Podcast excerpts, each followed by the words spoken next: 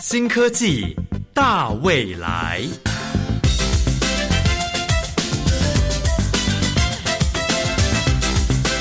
科技的进步让你看得见未来，深入浅出的介绍让你听得懂科技。欢迎收听由谢若楠制作、吴宜佳主持的《新科技大未来》。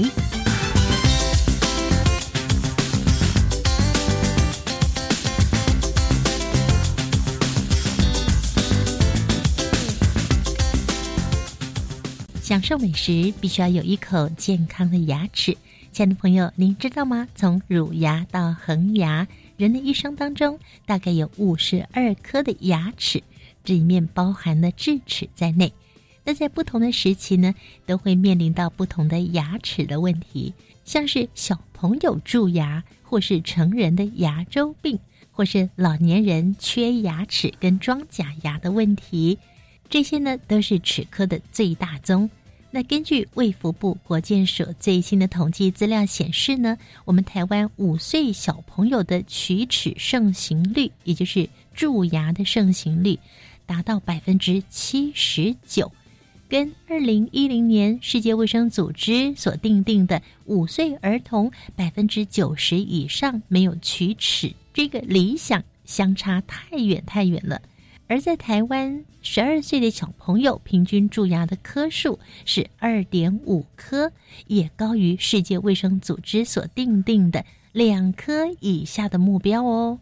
关于牙齿的照护，你有没有好好的照顾呢？今天新科技大未来要介绍的是荣获二零一八年未来科技展突破奖的红外光断层扫描数位一模取向系统以及所使用的方法。首先，第一个单元，请修红带我们来了解一下牙齿保健以及牙科治疗的几个重点。创意嗨一点，哇哦！欢迎收听《创意嗨点》，我是秋红。听众朋友们，是不是在炎热的天气吃冰，好好消暑一下呢？如果您在享受冰品的时候，牙齿会感到酸痛，那您可要特别注意了。许多朋友们都有因为牙痛而到诊所就医的经验吧？今天新科技大未来节目要为您介绍的这一项是由阳明大学李世元教授研究团队开发的红外光断层扫描，可以穿透口腔深度组织，取得更精准的资讯。今天创意嗨点单元，我们邀请从事牙科工作数十年母山精英牙科诊所的王大元院长来和我们谈谈常见的牙科疾病是如何形成，而又该如何诊断牙科疾病，以及数位科技对牙科治疗带来。了哪些帮助？王院长你好，你好。其实，在夏天的时候，不少的听众朋友都分享自己因为吃了冰品或者甜食的时候，感到牙齿非常的酸痛。那就好像就是我们平常听到的敏感性牙齿。是的，我们牙齿呢上面有珐琅质哈，所以呢牙齿呢假定说这个珐琅质被刷牙或者是啊不良的这种啊清洁的这种动作呢，把珐琅质破坏的时候，是。那会出现很酸的感觉啊。那因为我们口腔呢，一般来讲就是分为硬组织跟软组织两大类了哈。硬组织呢，大概是蛀牙或者牙周病最多啊。那软组织呢，有口腔的溃疡，还有口腔的这一些所谓的病毒的这种感染啊。那当然，这个口腔里面疾病呢有上千种啊，所以但主要呢，大部分的人都只能够了解就是蛀牙还有牙周病。嗯，事实上，牙科里面它领域非常的广。那刚刚医生提到，我们以前都以为说要防止蛀牙或是牙周病的话，应该要刷牙，但是不良的刷牙习惯也会导致这个珐琅质被破坏。对的，啊，不良的习惯有时候造成的破坏，并不亚于没有好好刷牙哦。所以这两者呢，就必须要有专业的牙医师来帮你指导哦。刚刚医生讲到不良的刷牙习惯，请问是可能刷的太用力，还是那个频率太多，会造成珐琅质遭到破坏？这个呢，分成几块来讲哈。一个是我们选择牙刷，是哦，这个牙刷呢，有你看到市面上有那种硬的牙刷，还有中等的，还有软的哈。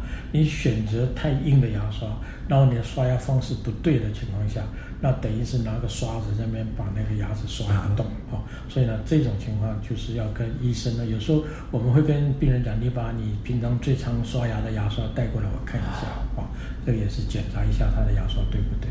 所以呢，像这个有些人说我一个牙刷用了三年还没换，现在上面都是细对致。对对对。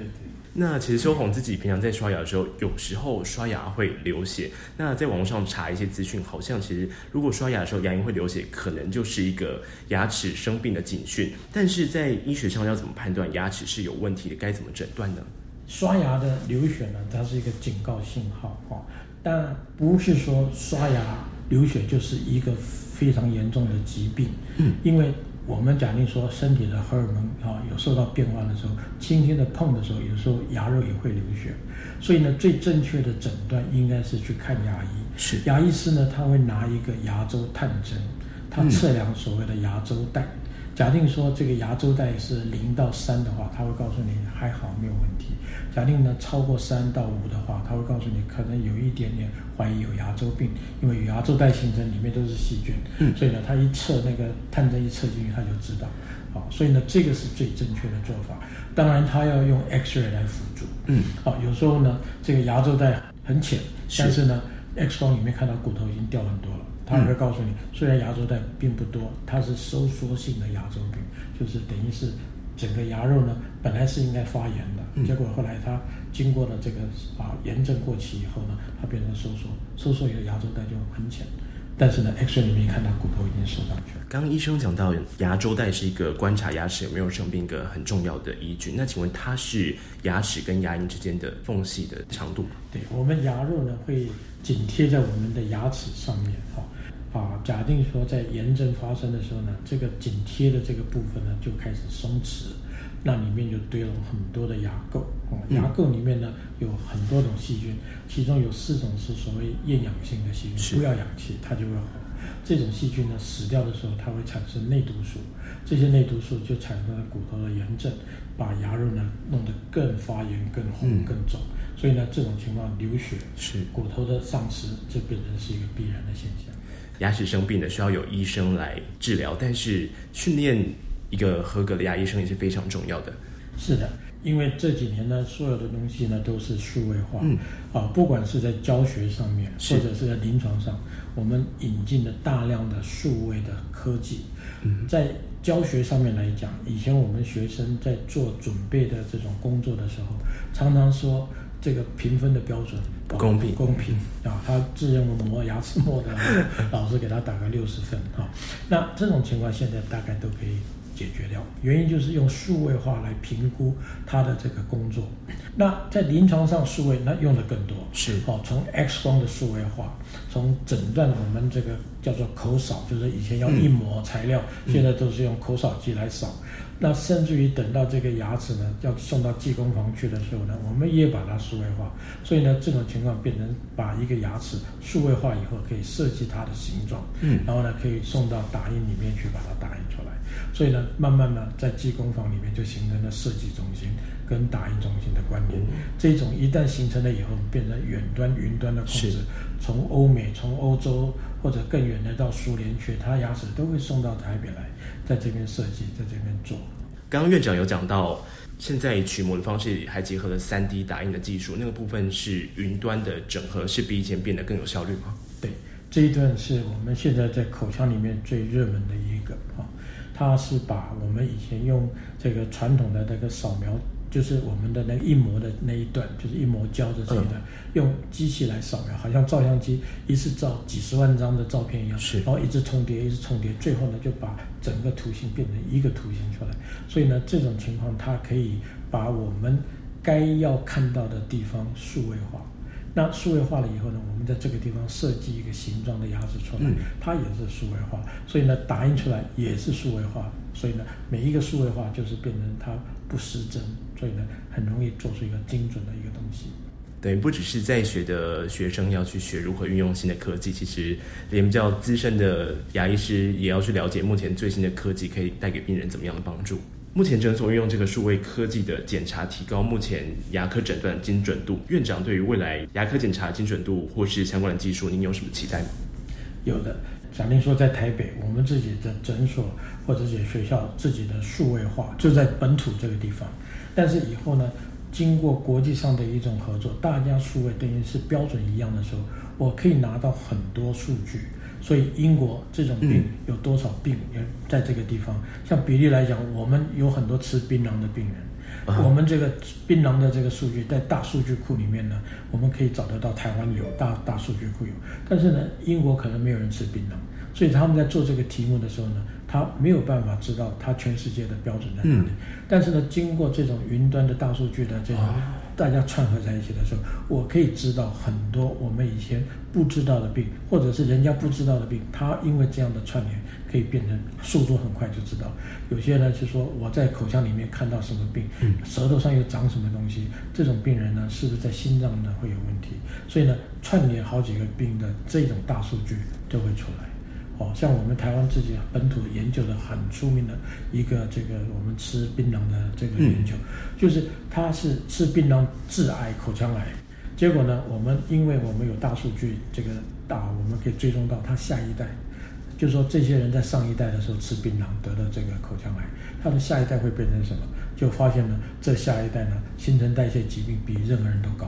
哦，像这样的就是我们用特有的一个数据做成大数据 （big data），然后呢追踪出来以后，我们台湾特有的数据表现的给全世界。哦，所以我们了解到，其实牙科技术的精准，现在结合云端还有大数据这样。各国资讯互通有无，其实不只是对于牙科检查，也可以联动到其他身体的检查，来判断有没有其他疾病的关联。对对，是的。OK，那今天很谢谢院长跟我们分享这么详细、先进数位的资讯。谢谢，谢谢。从王大元院长的分享中，我们了解到目前数位科技、三 D 列印技术以及大数据运用对牙科治疗带来的帮助，相较于过去变得更有效率，也更加精准。期盼在未来透过云端串流，将更多资讯连接，协助医生为患者带来更详细的治疗。在下段节目中，主持人吴怡佳将访问国立阳明大学的李世元教授，为各位听众朋友说明红外光断层扫描技术的详细原理。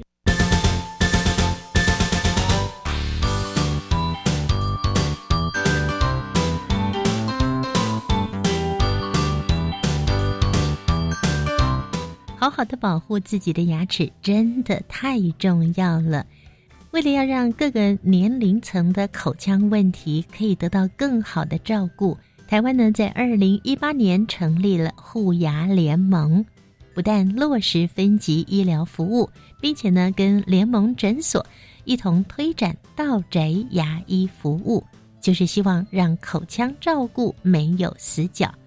在今天的第一个单元，谢谢修红为我们访问了王大元院长，特别在最后谈到拜科技之赐，未来透过云端，让世界各国得以在牙科诊疗上更加精进。除了这个之外呢，检查牙齿的器具也要更加升级哦。接着我要邀请的是以红外光断层扫描数位印模取向系统以及其使用方法作为主题。荣获二零一八年未来科技展突破奖的国立阳明大学李世元教授来介绍他的这一项研究。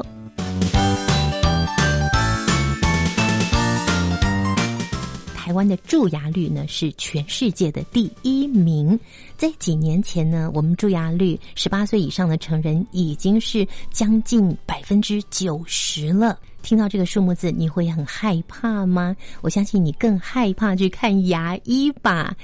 如果你可以做好你的牙齿保健，或者有更多更新的技术，精准的去侦测我们牙龈内的结石啦、牙周病的预防啦，或是口腔癌的筛检等等，相信呢可以更加维护我们口腔的健康，减少我们到牙医去就诊的次数。那我们今天呢？特别要为听众朋友介绍一个很厉害的机器，这个机器到底有多厉害呢？我们就邀请研发这项技术的国立阳明大学李世元教授，他同时也是台北荣总口腔医学部一般牙科的主治医师。李教授您好，主持人好，各位听众大家好。其实牙医师呢，在我心目中就像上帝一样，你知道为什么吗？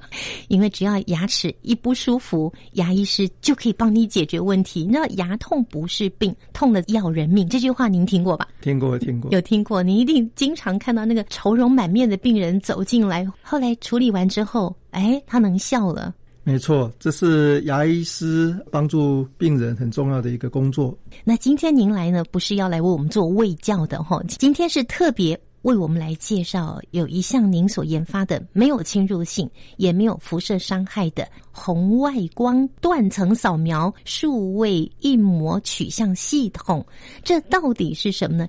这个名词的确很长哈，简单讲就是啊，把口腔里面的一个状况，利用光学的仪器，经过一些光学特性，然后把这个疾病能够呈现成一个数位的影像，供我们牙医师做疾病的判断。甚至进一步可以做建模，也就是我们讲的三 D 扫描。最后的这些成果可以做一些疾病判断之外，做这个三 D 建模，那就可以接到我们现在讲的这个扫描三 D 列印，或者扫描以后做 CAD/CAM 的一个电脑辅助的一个制造，嗯大概是这样的功能。这个系统应用的范围是什么呢？因为我们选的这个光学哈是属于一个近红外光。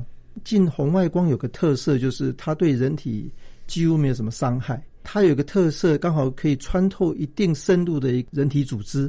所以利用近红外光的这个特色，我们在利用一些干涉的原理，可以把这个平面的影像做深度的一个类似一个扫描。好，所以跟可见光不一样。我们可见光如果看到一个一一个一个物体，那它就是表征，就是它的外向。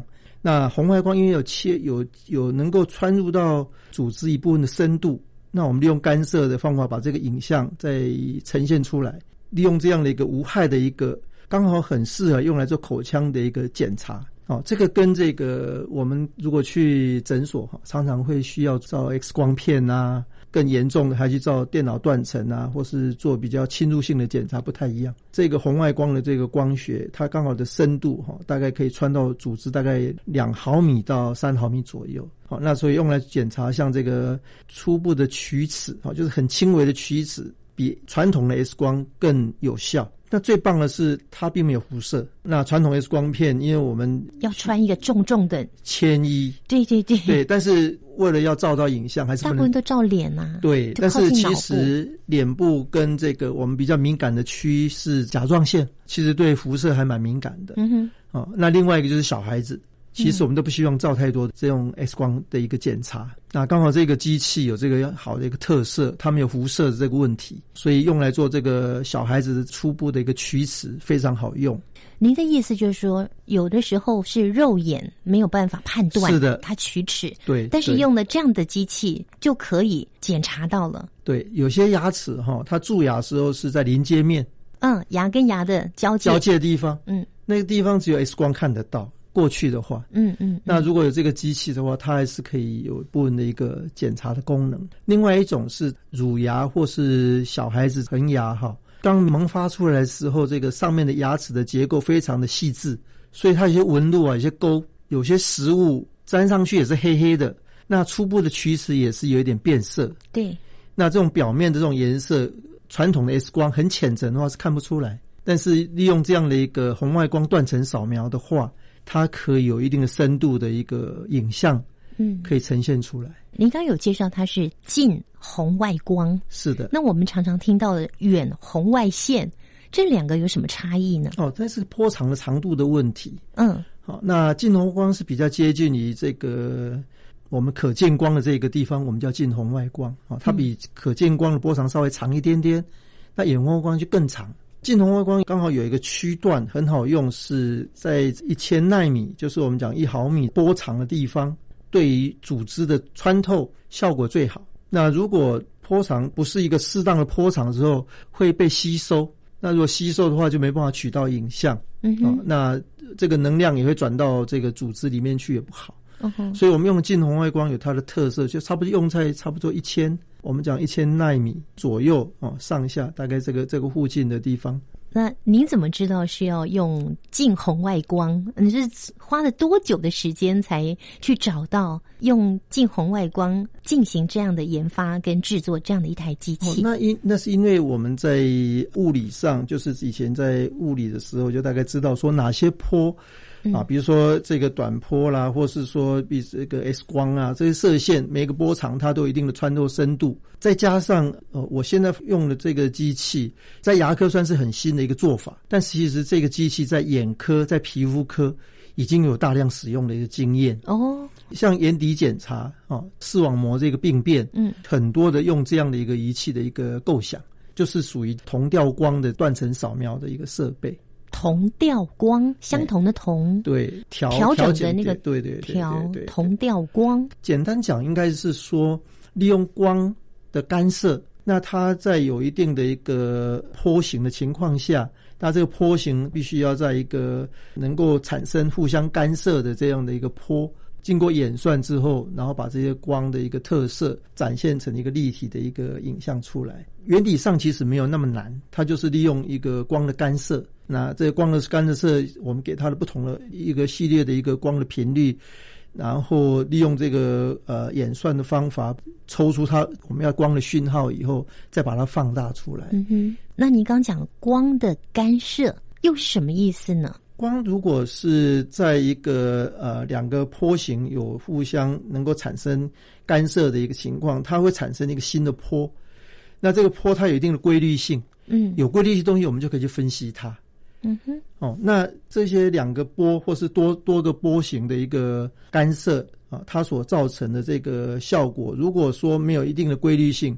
那就失去了一个判断的价值。嗯哼，那我们利用两个坡的前进，那互相叠合，它可以有相加或相减。嗯，啊，就是坡跟坡周之间的作用。简单讲，就是它能够因为互相干涉，产生一个新的坡形。嗯哼，那这新的坡形带有很多的讯号，那这讯号我们再把它抽出来。哦，是这样的一个概念。李教授，你当时怎么会想到要进行这项研发呢？应该讲说，我一开始想去做这件事情，是一直很困扰我。一个就是以前在或许主持人也有经验，你到牙医诊所去洗牙时候，呃，有的人会觉得很享受，也觉得很痛苦哈。但是呢，有一个地方很困扰牙医师也困扰病人的就是牙结石哈，它不但长在牙龈跟牙齿的外面，它也有可能在牙龈的沟里面也有牙结石。嗯，那牙医师也看不见。所以我们洗牙的时候就凭经验去把这个牙结石清掉。那到底有没有清的很干净？不知道，没有人知道。嗯，那也有人做这样研究，嘛，大概有大概至少有三成到四成，有可能还是会遗留。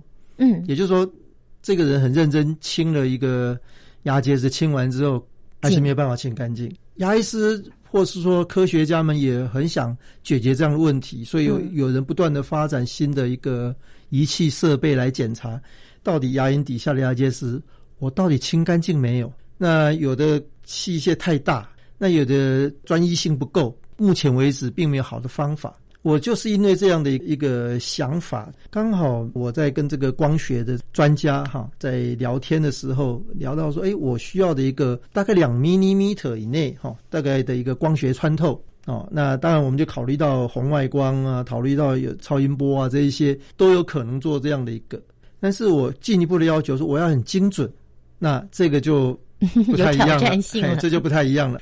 为了要很精准的话，我们后来想到的策略应该就是属于用同调光的断层扫描，它的解析度可以到几个微米，就几个 micron。这样子的一个解析度就刚好适用。那我我也不需要用到那个共轭胶显微镜，但是共轭胶显微镜可以解析度更精细到小一个一个微米，但是它穿透深度有限。哦，那刚好也有这样的显微镜，也有这样显微镜，但是它不能够穿过牙肉。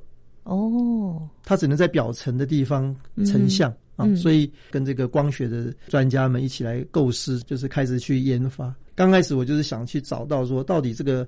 牙肉里面的牙结石啊，到底我能不能把它显像出来？嗯，那我知道牙结石在哪里，我就不用乱洗啊。啊，是这样的一个起因。嗯啊，就是你有需要。哎，对对，我有需要，想要弄清楚到底哪里有牙结石，哪里没有。没错，没错，嗯，不要乱洗一通。对，是这个意思。而且我要确定说，我洗完牙是不是洗干净了？嗯，哦，那这个机器刚好正好我用。是这样开始来走向机器的一个研发，这样是当然，除了对牙结石的检查有更深入、更进一步的详细的位置在哪里之外，对它还可以做别的检测。这个部分我们稍待会音乐过后再介绍给听众朋友喽。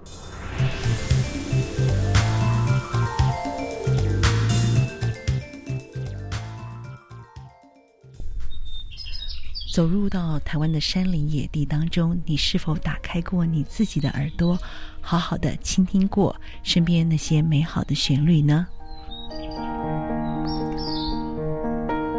你好，我是自然笔记的主持人范清慧，欢迎你和我一起带着笔记，在每一个礼拜五的上午十一点，一起倾听自然笔记。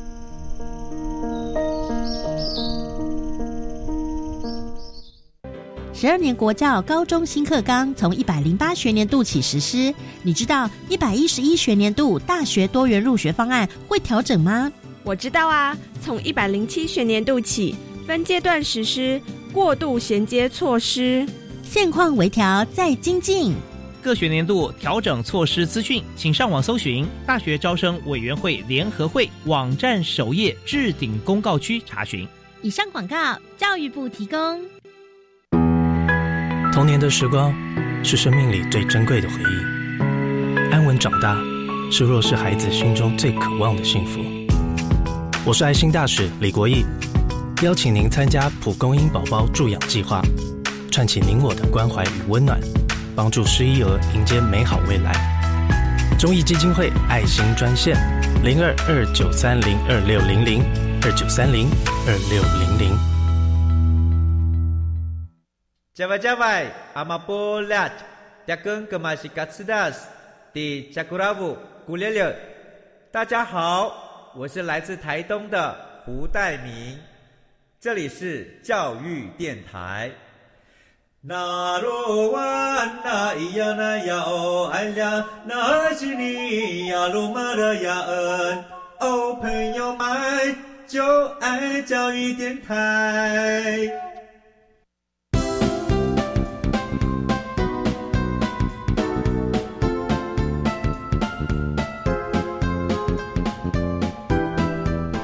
亲爱的朋友，你现在正在收听的是教育广播电台新科技大未来节目。每次听到我们的节目呢，都觉得哇。超有未来的哦！感谢科技。那我们今天为大家介绍的是红外光断层扫描数位一模取像系统，还有它的使用方法。邀请到的也算是一位发明人哦，是阳明大学的李世元教授，同时也是台北荣总口腔医学部一般牙科主治医师李教授，来跟我们继续谈谈。这样的一个发明哦，一开始是为了要清牙结石，想要弄清楚到底有没有清干净，还有什么地方还没清到。对，所以就研发了这个机器。没错，花了多久时间呢、啊？但初步比较快，初步的话，那个大概一两年就做出一个红外光这种机器的原理，其实在医界已经有一些使用，所以我们一开始把这个构想啊、呃、用到这个牙结石上面，其实难度不高。是后来越做越有兴趣，从影像的一个获得说，哦，找到一个牙结石大概多大多小，长在什么地方，如何去把它定位哦，那就觉得差不多了。后来又发现，哎，除了这个软组织过去之外，哈，就是牙齿的影像，刚才有提到，哎，可以利用这样子的一个光学，把它的立体影像呈现出来。这个有一点像电脑断层扫描，它也是一个立体的影像。既然我可以把这些影像，刚才提的这个牙结石定位之外，我可以利用这样的一个扫描系统，做出一个，它等于是把一些片段，等于是很多的一个截面的影像，我把它堆叠起来，变成一个立体影像。嗯哼，那这个立体影像就有点像那个我们平常做这个电脑断层一样哦，只是它比较表层，但是刚好够我们牙医师的一个口腔检查用哦。嗯，所以我。呃，用这个方法来检查这个牙齿有没有初步的龋齿。嗯，然后同时我也发现，这样立体结构也很适合来检查这个牙齿有没有裂痕。哦，对，牙齿有裂痕哈，其实我们注意看牙齿上面都有一些小的一个皲裂痕迹。嗯，但是呢，这个皲裂是到底是在牙釉质，就是牙齿最表层那一层，还是有裂到内部呢？事实上是没有办法判断的。刚好这个机器也是可以用来做这个牙齿裂痕的深度的一个探讨。嗯哼哼，好、哦，那这样的一个立体的一个成像，又进到了另外一个阶段。那甚至有人对利用这样的一个光学系统来检查呃黏膜组织，黏膜组织，嗯。你是说口腔内的黏膜口腔黏膜织组织，对嗯。对。对。那这大家第一个想到的当然就是口腔癌，嗯，嚼槟榔不能嚼太多，呃 没错，不能嚼槟榔，也不要抽烟，对啊也不要抽烟，不要抽喝太多的酒哈、研究也蛮多啊。那这一块并不是我的强项，我也涉猎比较少。但是我有兴趣的是，比如说，诶，这个黏膜底下的小唾液腺啊，啊，嗯小唾液腺它是不是萎缩了？这个跟口干症有关。其实现在的口干症在确诊的过程啊，常常需要在这个下嘴唇的内缘做一个小切片，小切片呢送去做检查，有点像是切片检查，那再由这个显微镜来看里面的这个小唾液腺它的一个结构有没有受损。嗯哼，那利用这样的一个我们今天讲的这种红外光的断层扫描，事实上也刚好可以用来做这个检查，所以我们现在也在做这样相关的研究。那就不用切片了是吗？哎，希望嗯对我们希望能够找到一个两个有对应的一个关系，就是我利用光学的方式来检查，嗯之后如果能跟切片组织能够很吻合的一个讯号的话，嗯哼，那将来就少了这挨一刀的这个啊、所以以后这个呃，我们在朝这边努力中。哦吼是。那么这样的一台机器现在已经成型了，你已经在使用了吗？诶，在做临床试验中，哦，对，人就是体临床人体试验对对对对哦对对。那那您看到的效果是怎么样的呢？现在，目前在做所谓定性，就是说疾病的诊断的这一些效果都还不错嗯哦。但是我们现在在做的是一个更大的挑战，就是主持人刚刚提到的肉肉等的题目，我们在做的是一个三 D 扫描的一个数位建模。嗯那这里面对这里面跟这个光疾病的一个定位跟呃疾病的诊断上又不太一样了，嗯因为我们要把这个口内的这个牙齿的形状，要把它变成一个立体的形状啊、来使用，那这个准确度要非常的高。嗯哼，我这边先介绍一下，就是其实现今有很多口腔扫描机，那是要干嘛用的呢？传统哈，我们在做假牙，或许很多人有经验去做过假牙，他或是去看牙医，他给你取模，就放一个一个取模的材料放到嘴巴里面，还蛮不舒服的。口腔的这个硬膜哈，它利用这个材料硬化之后拿出来，就一个负的一个膜，对不对？对对对，然后再倒石膏没错，啊，那就是哦非常翻一个膜。传统的对，这是很做传统假牙的方式。，对，嗯那数位牙医这个进步啊，其实很惊人哈、现今已经有很多这种口腔的小摄影机啊，放在嘴巴里面扫一圈，就可以把口内的立体的影像全部都做好。好厉害哟、就不用再用那个对，有点恶心的。对对对对对，那个取模材料，对。嗯那现在其实已经进步到这个样子，哦，但是这样的一个数位的一个取模的一个仪器啊，目前用的是可见光为主。嗯那你可以想象，可见光，它就是能够把口内的呃看得到的地方都取得到，那看不到的地方就取不到了。看不到的地方就取不到。嗯那什么地方看不到？还是在牙龈里面看不到？嗯哼那我们都知道，有些时候为了美观哈、嗯我们做假牙时候喜欢把这个假牙这个边缘呐啊牙冠呐、或牙桥哈、它的边缘是埋在牙肉的里面的，嗯，因为这样美观比较漂亮。不会外露被发现那是假牙。对，那虽然现在全瓷冠已经非常进步了嗯哈、但是对于美观很要求严格的区域啊，我们那个假牙的边缘嗯还是放在牙肉里面，大概零点五到一个毫米左右，嗯哼呃，应该是微米嗯，millimeter 是呃毫米啊，零点五到一个 millimeter 左右的一个深度。那这个对可见光的这个，我们刚才讲这个口内摄影机就没办法了，因为嗯它就需要把这个跟传统一样，需要把牙龈跟牙齿稍微做分离，嗯嗯。我们叫排龈，就塞一条牙龈线哈，嗯。在牙肉跟牙齿这个边界，那利用这个物理跟化学的性质，让这个空间呢、比如说我们现在塞一条线在肉跟牙齿中间，塞个三分钟左右，嗯，然后呃把这个线拿掉的瞬间，这个肉不会牙龈呢、不会马上回去。对，在那瞬间赶快把那个传统的话就是赶快把材料打到里面，嗯，再取模。对，那如果是光学的，也是趁那个牙龈没有倒过来的时候，赶快把那个影像取出来嗯哼，啊。所以这个排龈的动作目前还没有办法取代，哦，还没有办法啊、就是如果说我需要知道在比较重要的这个边界牙龈里面的边界的话，嗯我还是没办法嗯哼，啊。所以就失败率就比较高。也比较高。嗯对对。那如果因为拍龈有些时候把拍龈线拿掉的同时啊，有些时候会有一点这个渗血，或是有些组织液哈、组织液会堆积，嗯那这个都会影响到不管是传统的这个取模，或是用我们现在的光学的这个扫描。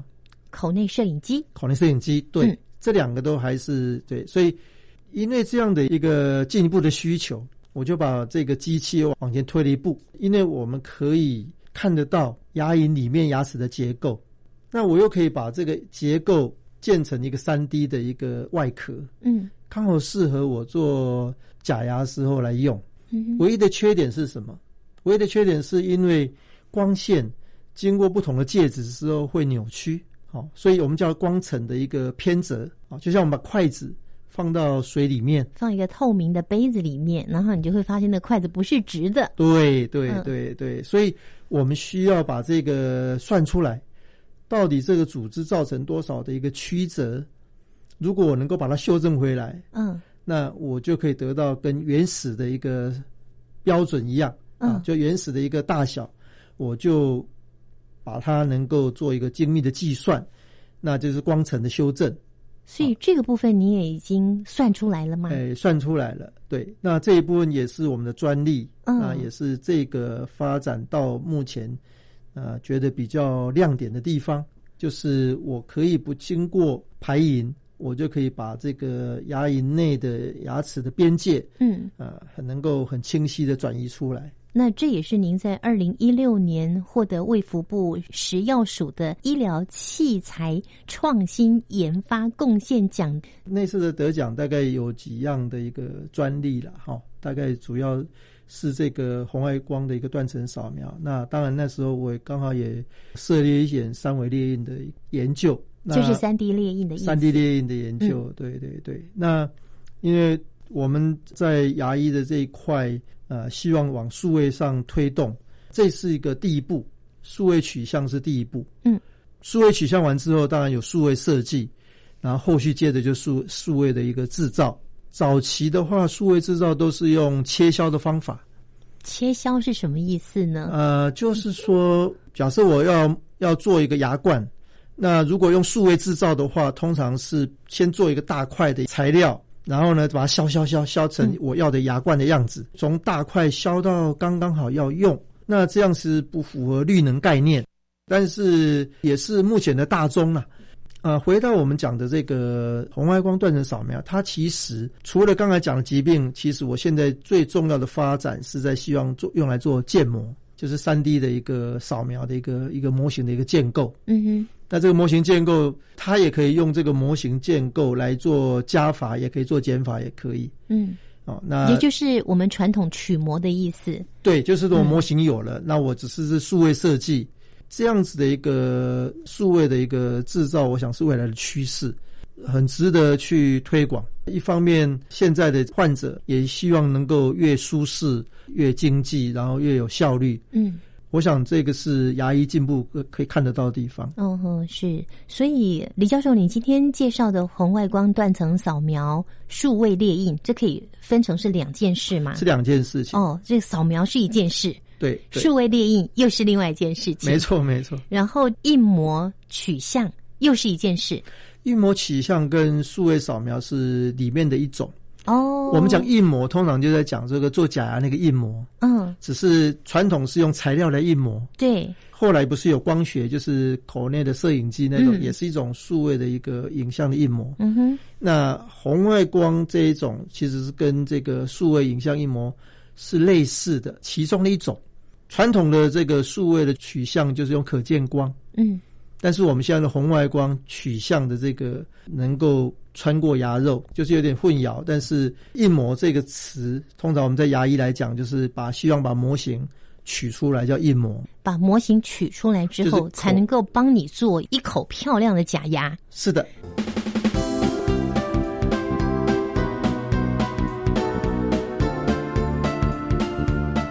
我们今天为大家介绍红外光断层扫描数位印模取向系统，还有它的使用方法。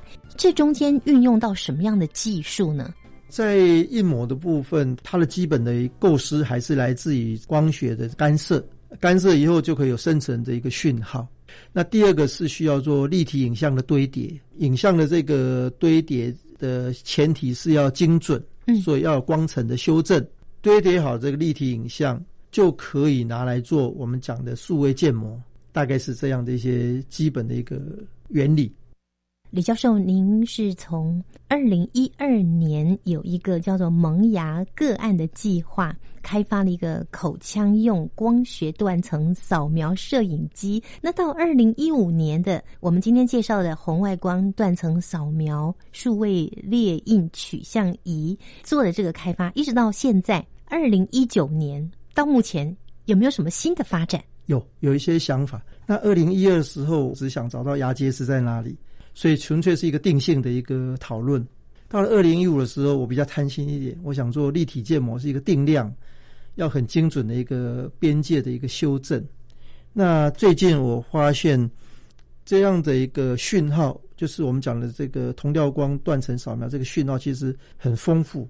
那我们是用过去的经验，已知道要求什么，一直硬推去把这个东西算出来。但是现在配合 AI 的话，它可以有很多的用途，利用深度学习，哈，就是我们讲的这个 deep learning 的这样的一个演算法，我们可以把这个讯号做更有效的运用。所以我现在进一步想去做的是，想利用 deep learning 的方法来帮忙我在影像的一个判读跟影像的运用上，希望能够更精准一点。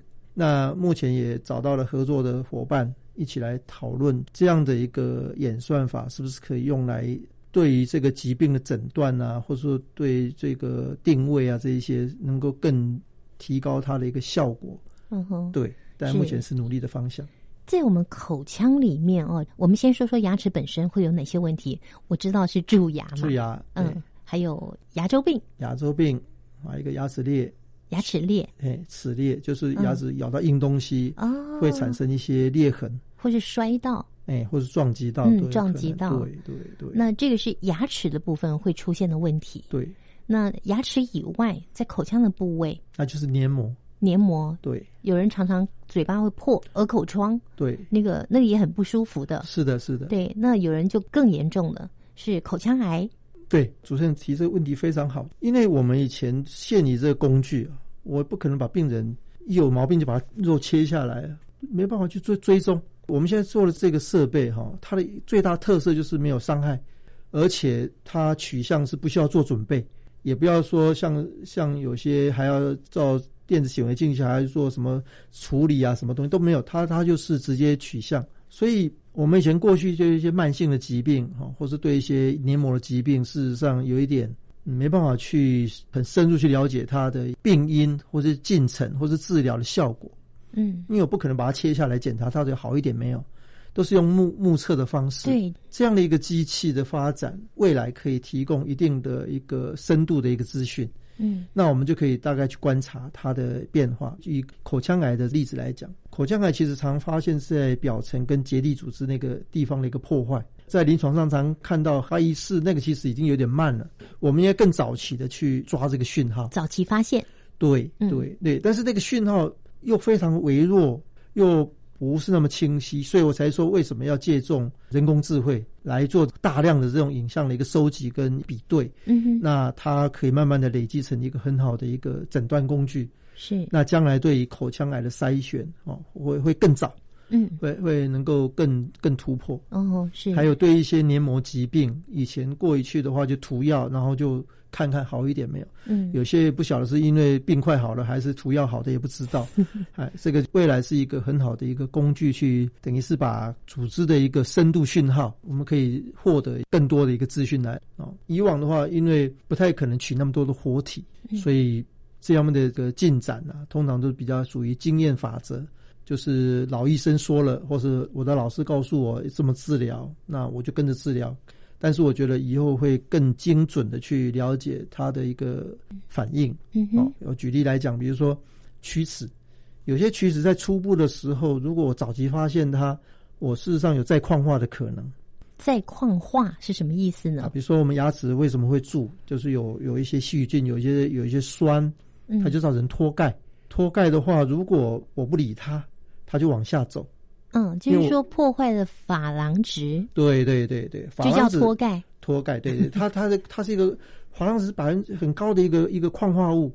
嗯，那这个珐琅质一旦破坏掉，到牙本质的时候，叫速度进程就很快了。所以我们如果能够在第一层就注意到说，不要让这个脱钙，呃，影响下去，再恶化下去，再恶化下去。那这个表层的结构，我们口口腔那个口水啊，事实上有提供这样的功能。就是说，如果我们能够清洁很干净，那有很好的一个环境的话，它的牙齿表面如果有表层的那种脱钙，还是可以再矿化回来。哦，我们的口水有这个功能哦。哎，是的，是的，是的，就是我们的口腔里面事实上都有一些修复功能。但是你如果不理它，或是说食物都没有清掉，牙菌斑没有清掉，那这个口水根本就进不到里面去。嗯嗯。那但是有些时候也是因为没有人提醒。嗯。那我们发现的时候太晚了。啊，所以对于这个初期的这种龋齿哈，又而且是幼儿，我刚刚提到了，小孩子最怕的就是辐射，因为他还在发育嘛。对，对于这个辐射线比较敏感，所以对幼儿的这龋齿检查，我觉得这个工具是很好用。我们也不太敢把每个小孩子一直照重复的照，真的不行，不行。那所以用这个机器就方便，因为没有辐射，嗯，也没什么伤害，唯一怕的就是。小孩子不合作，跟我们说一下哦。口腔内照 X 光的时候，我们要穿一个铅衣，是的。然后我们要有一个摄影机对着我们这个脸颊的这里，然后里面还要放一个片子，对，压住它，对，对不对？对。好，这个是我们传统现在用的照 X 光。那如果用这台机器的话，它是怎么个运作方式啊？哦，它是一个光学，类似一个探头，类似一个小小的一个相机，伸到嘴巴里面。它有多小？它的构造就像一个小的相机，自己有光源，自己有一个感测器，都在棒上啊。这宽度大概两公分左右，那它的取向范围差不多一公分左右的一个范围，所以它是一个棒状的东西，感觉很小哎。但是它的外壳再加一加。因为它的光路大概就这么大嘛，还要加一些外壳，所以目前还没有到最后的版本哈。就是说，目前还是考虑到效果跟舒服度。对对对，太小了，嗯，每次检查量太少；太大了，虽然一次可以检查很多，可是怕病人不舒服。嗯嗯，塞在嘴巴里面。对对对，所以它的 size 是可以调的，但是。它跟那个传统 X 光的差别是，传统 X 光因为它是一个穿透骨头、穿透什么都可以穿透的东西。对。那当然检查就比较详细一点，可是我们从通常是不需要去检查骨头，我们需要是检查牙齿。对。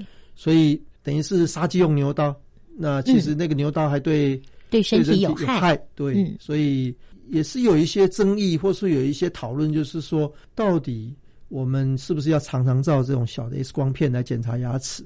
其实也是有很多讨论的声音。嗯嗯。那目前牙医师的立场是为了预防疾病，还是需要做。嗯。但如果我们有更好的工具，就不需要用 X 光来定期检查。对对。尤其是小朋友哦，对，尤其是小朋友。那会进到嘴巴里面吗？还是在外面就可以了？放在嘴巴里面去，直接就在牙齿的附近。啊。想要检查什么地方就放什么地方。嗯。那我刚才提的就是，我一个一个检查。有点不好懂，但是你可以想象说，我每个地方的检查的这个讯号，我都把它存下来。嗯，那我把它堆起来，就像一个牙弓，就是一个牙齿就可以堆起来。对呀、对呀、类似这样的概念。嗯那所以它的取向是，只要舒服的地方，能够能够照得到的地方，就把它取下来。但是你不能一次取太大，因为塞到病人嘴巴不舒服。所以就是在病人比较舒服的情况下，尽量做一个比较大范围的一个取向，嗯哼哼。然后把这个像就取下来之后，再做一些影像的堆叠。未来我们还要再等多久才可以用到这样的机器来帮我们做检查呢？如果做疾病的判读，其实是已经 OK 了。那现在是因为我是希望把三 D 建模事情做得更更完整一点，还有一个就是我希望把 AI 的部分、人工智能部分导进来。快的话，大概是一年内，我希望就能够做技转或是做实际应用的一个推广。一年内耶，事实上，它可以分阶段了。我也在考虑，就是因为就某一部分的功能其实已经很齐全，已经可以用了。我刚刚提到，比如说小孩的龋齿啊，或者这一些牙肉里面牙结石这一块，其实已经都已经可以用了已经是可以用了。是我自己希望把这个三 D 建模这个事情做得更完整，然后把人工智慧的部分导进来这一块，或许在适当时候就把它先寄转出去，让他们能够有用的人先拿去用，这样子。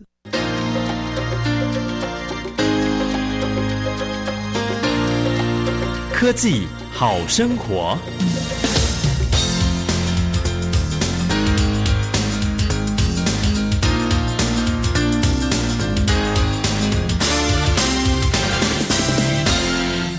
刚才啊，李教授你提到说未来会运用 AI 人工智慧，那是怎么个运用法？如何做结合呢？在呃人工智慧里面，深度学习这一块，如果我们有提供很多的影像，事实上就有这些影像的一个经验，或是影像的归类，它可以找到一些特性。我举例来讲，比如说黏膜，那个黏膜黏膜底下这个立体影像，在正常组织看多了，那它会有一定的一个演算法。也许黏膜的一个影像是一个很奇怪的影像的时候，它可以做出一个疾病的一个警讯，等于说主动告诉我们说，我我我找到可能潜在的问题在什么地方。那这个远比我们现在呃先知道答案，就是说我我要找一个，比如说我要找牙结石哦，我在这边找了半天，有效多了，因为本来就是不知道牙结石在哪里。那这个影像它到底有多精准，可以判断那个是不是牙结石？过去我都是用人眼的方法去判断，诶，这个地方有光的一个讯号，我会怀疑这个地方是牙结石。但是它的准确率，就是因为我个人的一个经验，或是我个人当下的一个生理条件状况，我可能会对于判读上的一个一个差异。嗯哼，可是透过一个电脑或是一个资讯深度的一个学习，它可以把这些累积进来，它不会犯错。哦，所以我我等于说，呃，过去的对于这个影像的判读上是依赖专家或依赖人。经验，对，依赖经验，但是因为讯号的一个变化太多，个人呃稳定性也不那么不那么好。那如果说又是徒弟，诶，师傅教徒弟，徒弟又教徒弟，那大家就乱七八糟了。嗯所以对于这些光学影像的一个研读，有必要做一个更有效的一个一个判读，嗯哼而且更精准的判读。是啊，那所以目前我们现在在也是在累积这样的这样的一个讯息，各种疾病都可以做，所以很多很好的一个发展性。我们刚才提到了初步龋齿的影像，它也可以学习哦。那牙龈底下的牙结石的影像，它也可以学习。嗯，呃，黏膜底下，比如说小唾液腺的影像、口腔癌初期的影像，它都可以学习。当然了，我们今天介绍的这个红外光断层扫描数位印模取向系统，听起来是很厉害哦。但是呢，我们还是要提醒听众朋友，把牙齿照顾好更重要，对吧？对对对对对。非常谢谢李世元教授，除了自己的牙医本位，还要到阳明大学给学生们上课之外，花了好多时间来做研发。非常谢谢你，谢谢李教授。爱的朋友，无论是一个牙医师的专业养成，或是检查口腔的机器再升级，对于人类牙齿跟口腔的健康都有帮助。最后，我们要预告下周即将为您介绍的新科技。那其实这个系统呢，它主要的功能呢，就是利用脑波的判读呢，产生一些判读结果。那这个结果呢，可以让医生在诊断的时候呢，作为一个很重要的参考。好，例如我们这个判读的结果呢，可以告诉医师他有忧郁症的几率有多高。下个星期要为各位介绍的是 AI 脑波技术诊断忧郁症的发明。我们期待下个星期三上午十一点零五分，教育电台新科技大未来节目再会喽，拜拜。